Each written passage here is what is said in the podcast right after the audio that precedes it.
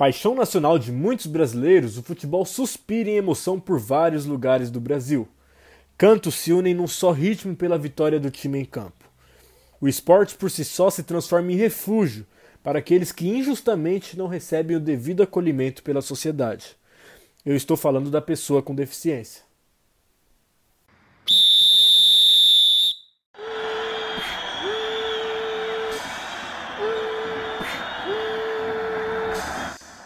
Bola rolando para o podcast Entre Linhas.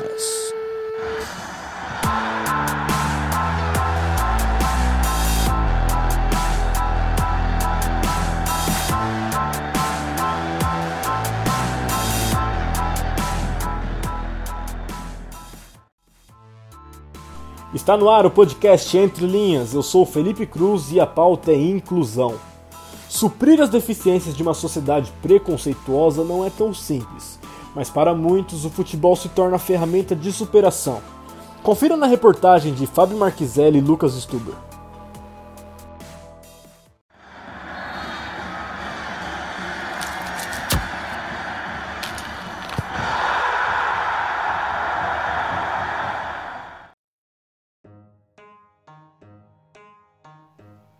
Deficiente. Palavra associada por muitos a algo insuficiente. Quando, na verdade, demonstra muita superação, desafios e o quanto a vida é maravilhosa. Segundo dados do IBGE, o Brasil possui 23,9% de sua população com alguma deficiência. As estimativas apontam que 8,3% possuem uma deficiência mais severa, número que é dividido entre os grupos de deficientes físicos, auditivos, visuais e intelectuais. O futebol e outros esportes aparecem para esse grupo da sociedade como uma ponte de inclusão, tornando pessoas antes ignoradas pelo meio comum protagonistas em diversos setores do mundo da bola, seja no campo ou na torcida. Conversamos com Rogerinho R9, que é atleta do Corinthians no futebol de amputados. Modalidade voltada àqueles que não possuem um dos membros inferiores. No caso de Rogerinho, ele não possui a perna esquerda.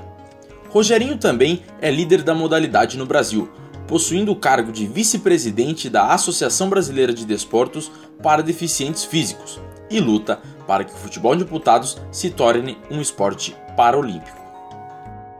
Hoje, para se tornar uma modalidade paralímpica, né, é, tem que ter alguns critérios que o Comitê Internacional ele exige. A modalidade de futebol de amputados já se enquadra em todos os requisitos que é necessário. Porém, cada ano paralímpico, né, são apenas duas modalidades que são incluídas, né, como demonstrativas para depois no próximo competição, né, na próxima Paralimpíadas, valer por medalha.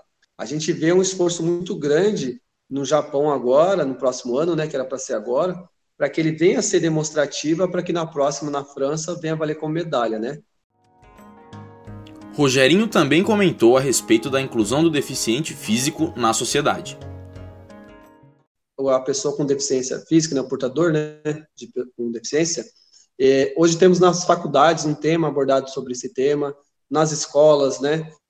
Então, é, a pessoa, o estudante, na verdade, ele consegue entender um pouquinho, né? Não ter ali a prática, mas entender um pouquinho da pessoa com deficiência através dessa oportunidade que as faculdades estão tendo, que as escolas estão abordando, né? Essa parte de inclusão.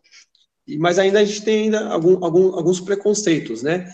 Do que eu falo que é preconceito, é o seguinte, são pessoas que ainda não estão preparadas em lidar com uma pessoa com deficiência. A partir do momento que você vê um, um deficiente na rua, às vezes você quer ajudá-lo, mas você não sabe da maneira de abordar essa pessoa, e aí, às vezes, se torna de um, de um, de um clima meio chato, né? Virando a jogada para o lado direito de campo, Stephanie Krebs domina com o peito e sai jogando com a bola. É assim que faz todos os dias.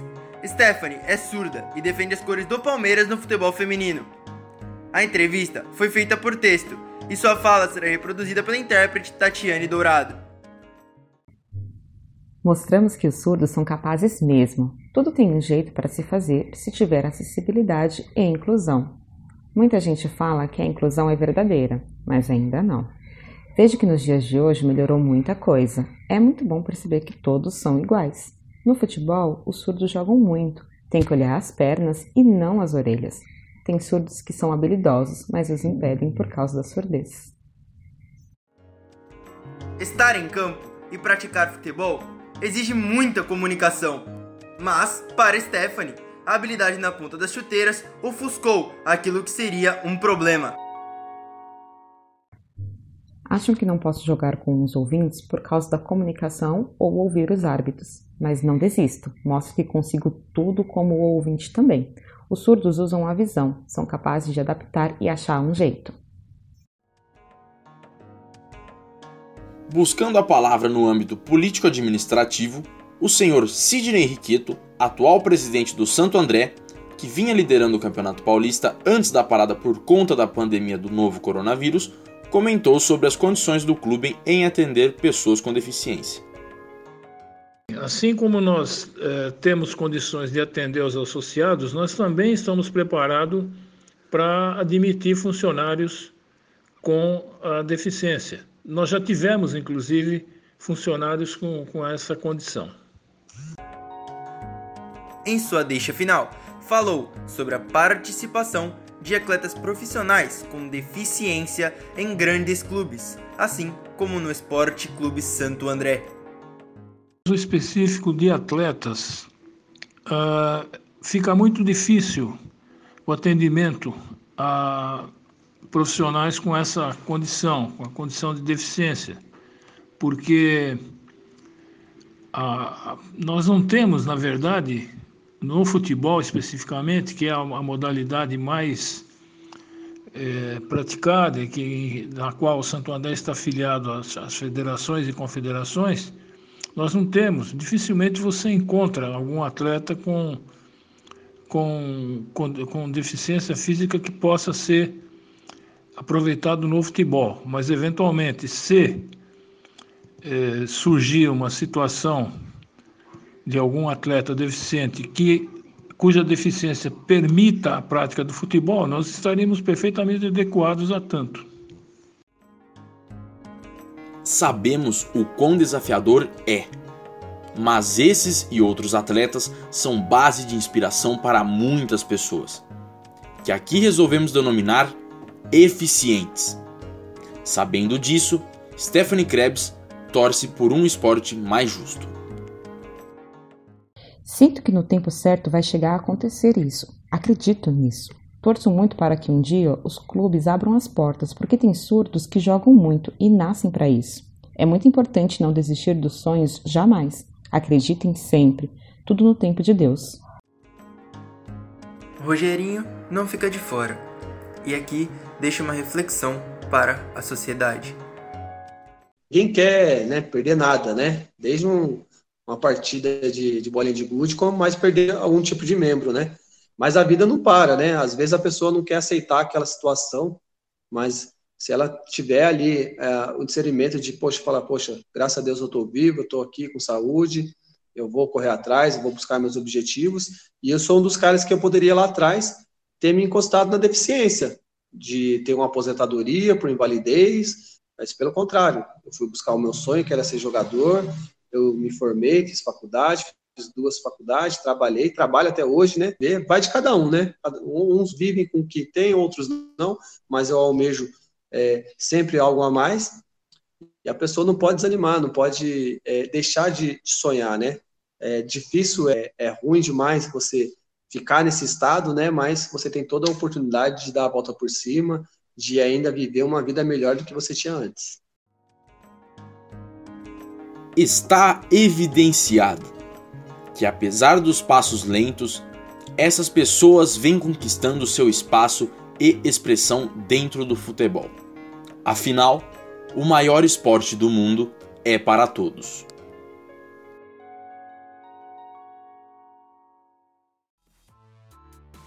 Bela reportagem. Nos mostra e ilustra que o esporte, neste caso mais precisamente o futebol, nunca será apenas um esporte Dando sequência ao podcast de hoje, a partir de agora está no ar o quadro Tabelando.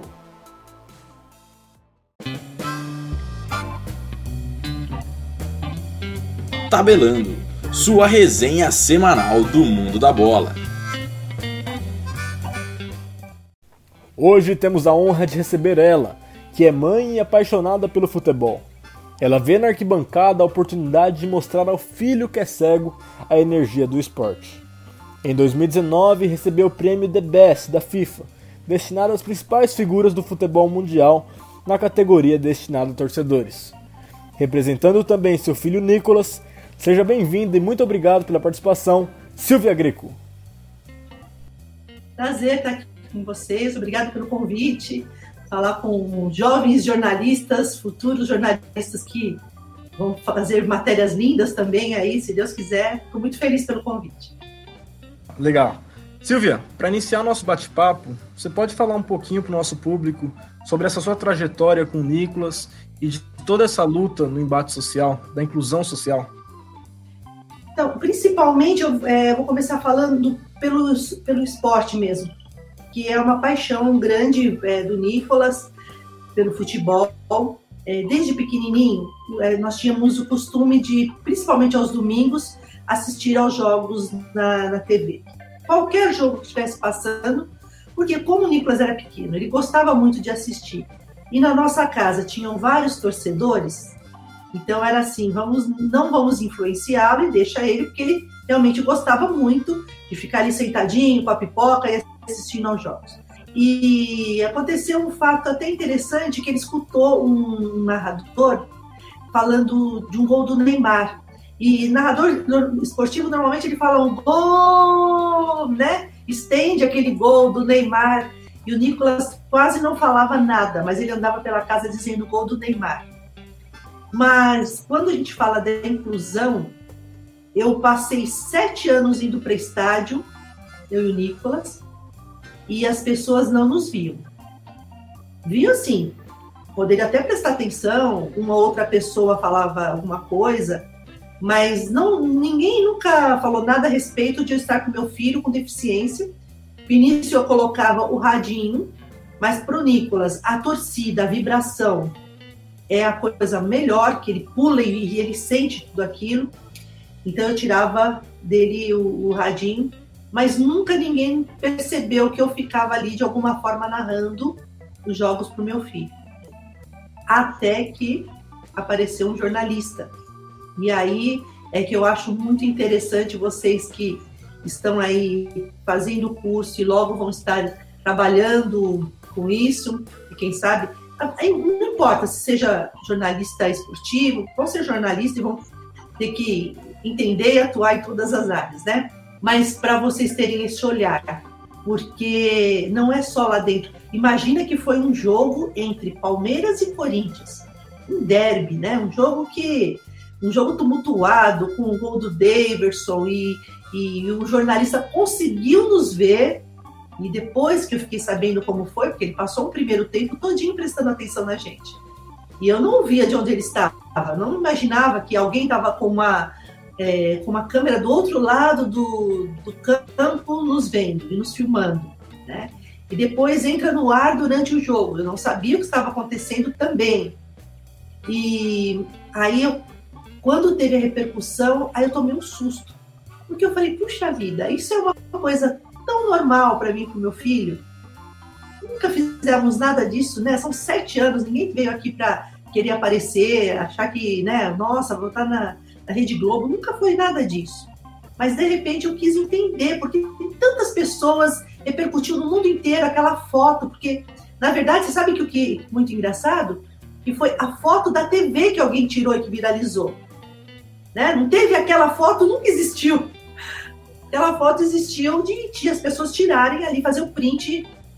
E aí eu entendi o quanto a pessoa com deficiência é invisível.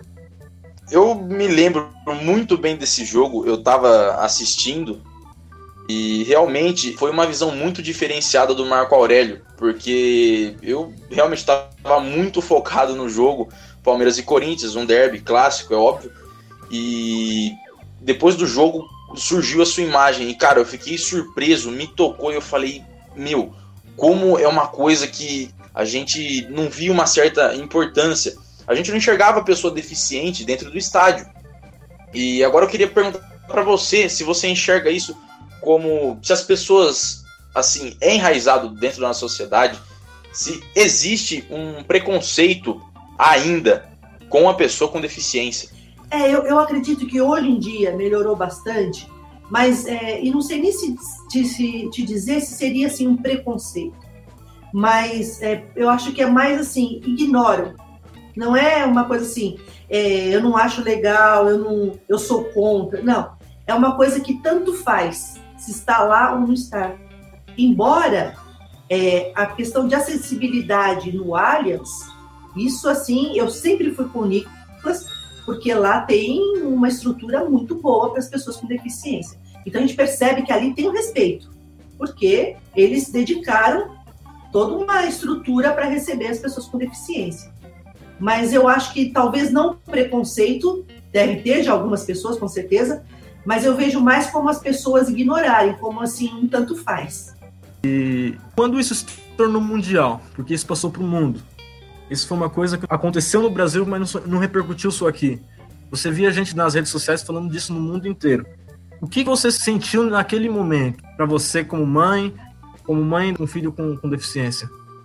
Então, é logo que eu saí do, do estádio, é, eu coloquei o meu telefone celular para carregar, que estava sem bateria, e aí a minha filha me ligou e falou: mãe, você não tem noção do que está acontecendo? Tem muita gente, eu não aguento mais receber reportagens do mundo inteiro, todo mundo quer falar com você, né? Mas aí eu falei para ela: me passa, até para eu saber, porque eu não, não, sabia o que tinha acontecido ali na hora, né? Então ela correu para buscar um, para me passar o que estava acontecendo. E, e aí eu, eu, eu quis parar para pensar antes de até de falar com qualquer pessoa, para até entender tudo isso. E foi exatamente o que eu falei. É, eu preciso agora falar para as pessoas que eles existem. Incentivar outras mães, outras pessoas, outras pessoas com deficiência para poder tá, é, incentivar que, que participem disso tudo. E eu, a partir daquele momento eu entendi que tinha que ser uma bandeira. A gente ia carregar não só do nosso time, mas representando as pessoas com deficiência, porque aí eu percebi também que eles não tinham vez nem voz. Daí em diante comecei a abraçar a causa falando disso. Já te criticaram por levar o Nicolas em um jogo assim como um derby, um jogo grande assim, por levar ele, já falaram assim: "Nossa, é muito arriscado você levar ele num jogo, você por ser mulher, ele por ser deficiente". Já te criticaram por isso? Na verdade, assim, criticar mesmo não, mas eu sempre tive a preocupação das pessoas da minha família de estar andando sozinha para lá e para cá, não só num derby, assim, né? Mas para tomar cuidado e tal. Mas é, eu sempre quis fazer com que o Nicolas estivesse inserido no mundo, incluído. Eu não queria que ele ficasse. É, porque eu, eu, queria agir normalmente com ele dentro dos limites dele. É, por exemplo, em 2016, quando acabou o jogo do Palmeiras, que a gente foi é, campeão é, brasileiro, nós estávamos no jogo, ganhamos até por antecipação e foi, foi a festa na Paulista. Tava garoando tal. Imagina, eu e o Nicolas estávamos lá na Paulista, né? Depois de dois anos, nós estávamos em cima do carro com os jogadores. Olha a diferença. Na Paulista ninguém nem nos viu. Silvia, naquela campanha de 2018, eu vi que o Filipão abraçou vocês dois e levou para dentro do clube como uma motivação senti que deu um gás pro time. E eu achei que foi uma, foi uma atitude muito linda, como você ressaltou. Vocês estavam em 2018 em cima do carro é, com os jogadores. Hoje você enxerga de uma maneira que as pessoas com deficiência têm mais visibilidade. Eu percebi que depois da nossa matéria, tantas outras matérias apareceram falando disso muitas, muitas outras matérias de, né, de outras pessoas, e nós mesmos, de tantas outras vezes, acabamos aparecendo. Então, é, eu acho que a gente conseguiu ajudar, sim, eu percebo isso. E eu percebo que isso não é só no Palmeiras, acabou expandindo para outros times. Veio o próprio Corinthians, que acabou fazendo uma sala para autistas, né? Mas é, eu até é, rebato isso com vocês. Vocês não acham que isso melhorou muito. Tem, apareceu muitas coisas assim em matérias é, tanto de televisão, de rádio, de todo mundo falando da causa. Eu acho que foi um, foi um marco, né? Porque ali você viu um, um start, né? Nossa, tem quem olha para isso. E olha, olha a quantidade de gente que a gente pode movimentar. Olha quantos, quantos sentimentos a gente pode envolver dentro de um, dentro de um, uma ação, dentro de uma vontade de fazer um mundo mais justo, um esporte mais justo nesse, nesse caso, né? É, esse, esse seu, essa sua repercussão mundial de vocês dois é, se tornou num prêmio. E a gente tem no momento que vocês foram anunciados como vencedores na FIFA, eu quero que você reveja ou ouça novamente e, e eu quero ver de você o que, que, que representou aquele momento. Buonasera a tutti. Boa noite a todos. And the winner is... O vencedor é Silvia Greco. É emocionante, né? Até hoje eu me emociono. Às vezes eu acordo de manhã e eu coloco esse, esse vídeo para eu ouvir. Eu ouço muito ele, porque ali eu não me programei para falar, nem sabia que eu ia ter direito à fala, né? E na hora eu respirei fundo, porque começa recebendo o prêmio do Pirlo também foi uma emoção, né? Tudo, tudo era emoção. Imagina, você tá sentado do lado dos ídolos, né? Um lugar que você nunca, mas nunca imaginei, né? Nos meus melhores sonhos, eu nunca pensei que aquilo fosse acontecer. Na hora que aparece a gente descendo, e ele fala, né, Silvia Greco ali, nossa, olha, eu falo é, meu coração batia tão forte, se o microfone estivesse no coração, o mundo ia escutar. A perna assim tremia. E ali foi uma coisa que me marcou muito. E na hora eu pensei, puxa vida, eu acho que eu vou aqui poder falar, né, para todo mundo sobre a pessoa com deficiência e o futebol. E não perdi a oportunidade. E Silvia, é, tudo isso passou pela mão de uma pessoa né? Eu acho que tudo isso que aconteceu foi como a gente até discutiu um pouco mais cedo, foi pela visão de um jornalista. E esse jornalista é o Marco Aurélio Souza. O seu discurso da FIFA, você fala um pouquinho dele, né? Vamos relembrar? De um jornalista brasileiro da TV Globo, Marco Aurélio Souza. Ele nos viu com os olhos e nos enxergou com o coração. O ver é uma coisa tão é, eu tenho falado isso todas as vezes. O Marco Aurélio ele teve assim uma sensibilidade muito grande. Pela própria forma que ele me contou, como ele nos viu, e no intervalo, quando ele me perguntou assim, se eu estava narrando, não veio nenhuma câmera, eu não estou sabendo o que ele está perguntando aquilo para mim, porque ele queria contar para o mundo, né? Então, a sensibilidade do Marco Aurélio foi gigantesca.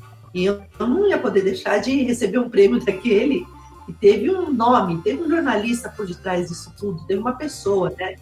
E acredito que tão marcante para você foi para ele também. Por isso a gente entrou em contato com ele e ele mandou uma mensagem. Falar da Silvia, falar do Nicolas para mim é muito fácil porque eles acabaram ressignificando de certa forma a minha vida, pelo menos o meu ofício, né? Eles acabaram dando um brilho bem novo para tudo que eu estava fazendo e agora o que eu faço. É, ter encontrado os dois foi de fato o maior momento da minha carreira e consegui ajudar, acho que muita gente, através de uma matéria que acabou ganhando o mundo. Acho que muita gente acabou seguindo o exemplo dela, ainda seguem. E eu sempre conto que na primeira conversa que a gente teve para gravar aquela primeira matéria que acabou ganhando o mundo, eu perguntei para a Silvia, né? Você tem noção que talvez você tenha que empunhar uma bandeira de defesa da inclusão? E ela disse: Sim, eu estou preparada. E ela estava muito preparada, né? Eu acho que a Silvia ela já nasceu pronta, né? Quando ela encontra o Nicolas, quando essa mãe encontra esse filho que sempre foi dela, na verdade, ela apenas dá início a uma parte da vida dela que eu acho que é a que ela vai levar até o fim dos dias, porque agora ela já não consegue mais se desprender dessa história, dessa missão. As pessoas precisam olhar para ela e precisam relembrar a história dela para criar mais coragem, né?